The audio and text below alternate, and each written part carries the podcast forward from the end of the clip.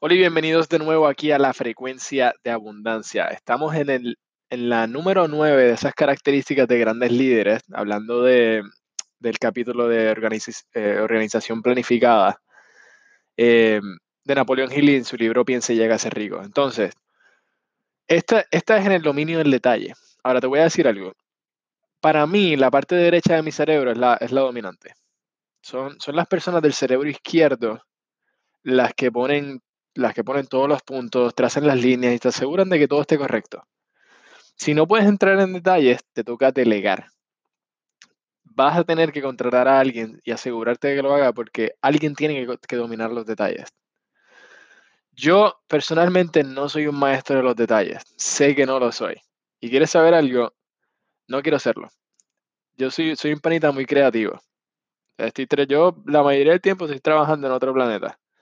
de donde, de donde vengo y no, no, en verdad no me importan mucho los detalles, no quiero los detalles.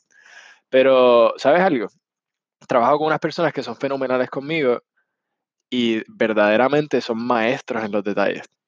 Entonces, si quieres ser un gran líder y no quieres dominar los detalles tú mismo, va a ser mejor que encuentres a alguien que lo haga.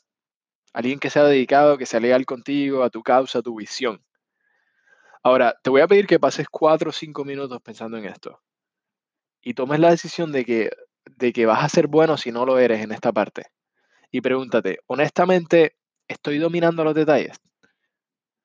Porque si no lo estás, te garantizo que te vas a quedar estancado donde estás. Y si no lo eres y no quieres aprender cómo hacerlo, tienes que conseguir a alguien más que lo haga.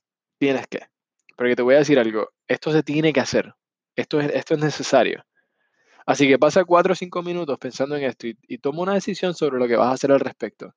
Si aún no eres bueno en esto, en lo que dominas los detalles, hazte bueno en esto.